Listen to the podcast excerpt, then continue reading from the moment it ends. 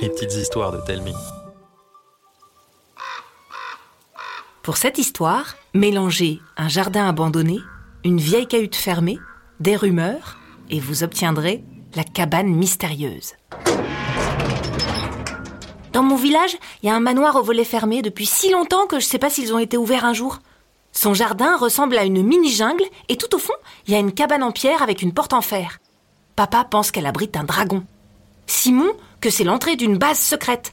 Madame Dubu, elle, est sûre d'avoir vu un vampire en sortir. En vrai, personne ne sait. Alors un jour, après l'école, j'ai escaladé le muret pour me faufiler dans le jardin. Face à la porte, je me suis sentie minuscule. Le silence m'a enveloppé si fort que j'en ai eu mal aux oreilles. Une brise légère m'a arraché un frisson. Mais je n'ai pas fui. Lorsque j'ai tourné la poignée, ma main n'a pas tremblé, la porte s'est ouverte sans un bruit, et je vous laisse deviner ce que j'ai trouvé.